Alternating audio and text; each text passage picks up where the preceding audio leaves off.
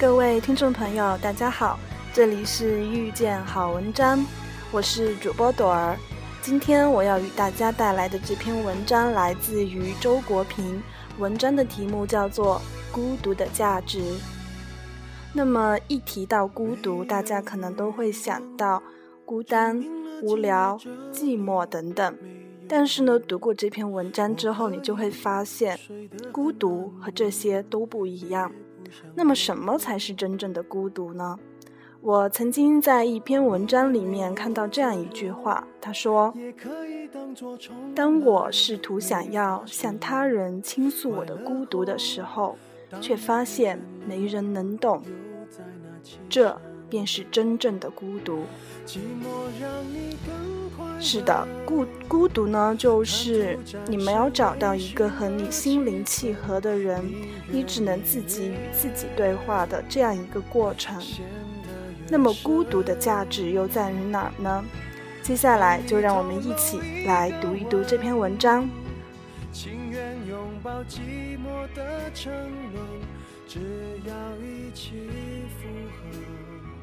和别人混在一起时，我向往孤独；孤独时，我又向往看到我的同类。但解除孤独，毕竟只能靠相爱相知的人。其余的人扰乱了孤独，反而使人更感到孤独，犹如一种官能，因为受到刺激而更加意识到自己的存在。孤独和喧嚣都难以忍受，如果一定要忍受，我宁愿选择孤独。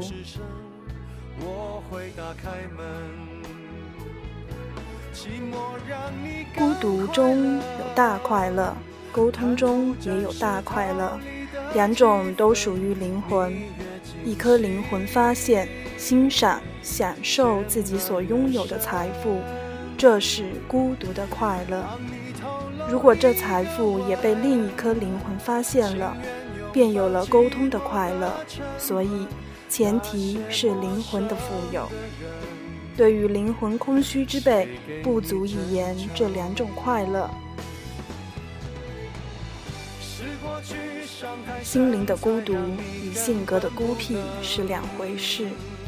孤独是因为内容独特而不能交流，孤僻则无独特的内容，只是因为性格的疾病而使交流发生障碍。孤僻属于弱者，孤独属于强者，两者都不合群，但前者是因为惧怕受到伤害，后者是因为精神上的超群卓绝。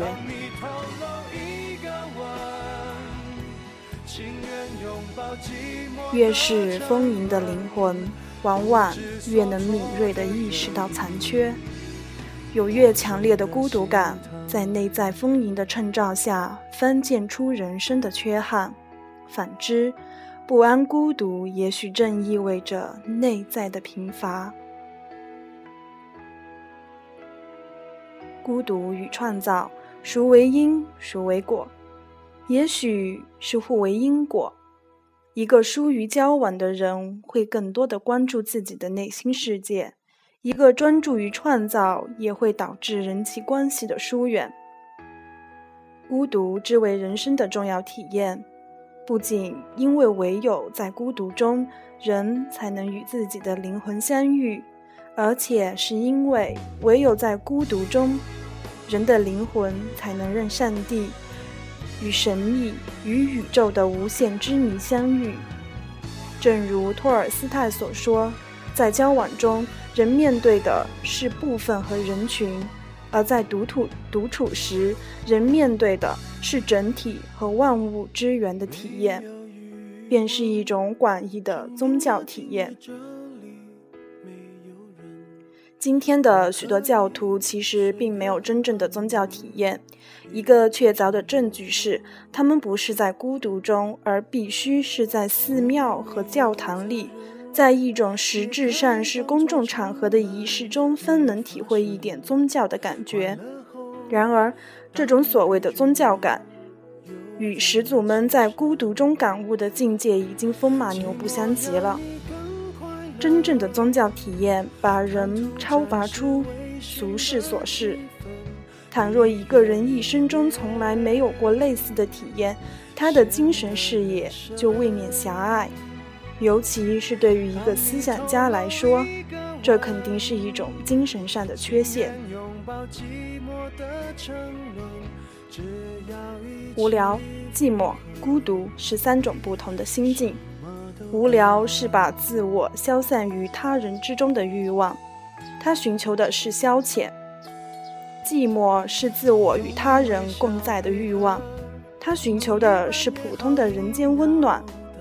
孤独是把他人接纳到自我之中的欲望，他寻求的是理解。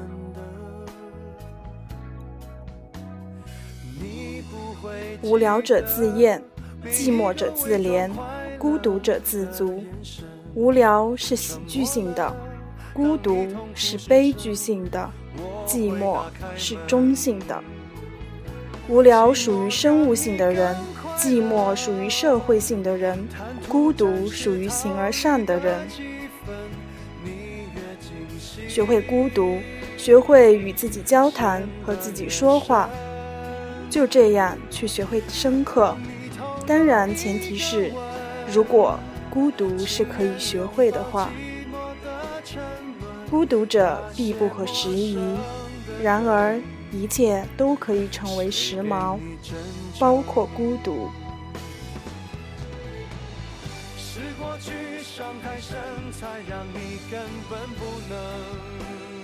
今天我的分享到此结束，谢谢大家，再见。总会有人想着为你加温，寂寞让你更快乐，贪图暂时逃离的气氛，你越惊心，陷得越深。当你透露一个吻，情愿拥抱寂寞的沉沦。知所措的人，我真的心疼。